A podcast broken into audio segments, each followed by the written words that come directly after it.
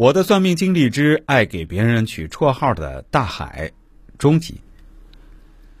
第二天上学，大海急急忙忙的找到我。我昨晚回去后想了，觉得有点不安。你和你奶奶一样会算命看相，而且看的还挺准的。你昨天说我有秃顶的迹象是啥意思？难道是我以后会得什么大病，需要剃光头发、化疗那种？那我以后娶不到老婆了。我本来长得就不好看，还没有啥好口碑。如果再得个不治之症，我这辈子该咋办？你快告诉我，是不是这样的？他摇着我的身子，着急的问道：“得大病那倒不至于，娶不到老婆也不会。我还给你小子看了，你小子命不错，以后娶的老婆是比你强得多的美女。你小子不知道是啥运气。”啊，那我就放心了。大海说完就飞快的跑了，还长长的吹了声口哨。日子又过去了七八年，一起玩的小伙伴好多都成了家，有的孩子都上幼儿园了。大海也二十五六了，他没有考上大学，在我们本地的一家洗煤厂上班，没有女孩子喜欢他，还是一个没有谈过恋爱的闷骚男。下班时就喜欢打麻将，有时也会找小北、小盛他们一起切磋，他还是会叫他们的外号，也许是这么多年叫习惯了。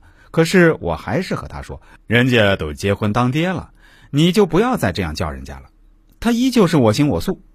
又过了两三年，大海真的开始掉头发了，前面的头发只剩下稀稀拉拉的一撮儿，看上去更加显老。看到我回来，大海着急的把我拉到了一个小排档吃饭，边吃边聊着：“你说我现在真的掉发了，这是不是报应啊？我就后悔没有听你的。”你说我这样的有二十九了，还能娶到老婆吗？我妈可只生了我一个，我不能断了我家的香火呀！我对大海说：“你就一百个放心吧，你小子肯定能娶个漂亮媳妇的。”那时微信刚出来没多久，在我们这儿还是个新鲜玩意儿。喜欢新潮的大海算得上是我们镇第一批玩微信的人了。我们几个都是在大海的鼓动下换了智能手机，开始玩微信的。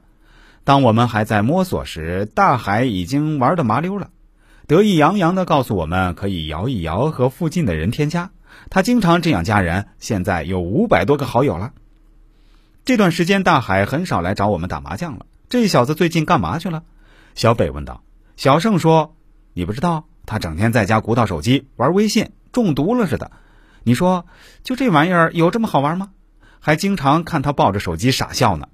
这小子没事吧？”要不，我们现在去他家里看看。今天的故事先讲到这里，欲知后事如何，且听下回分解。先卖个关子，大家别骂我啊，因为您很快就可以在下期节目里听到喽。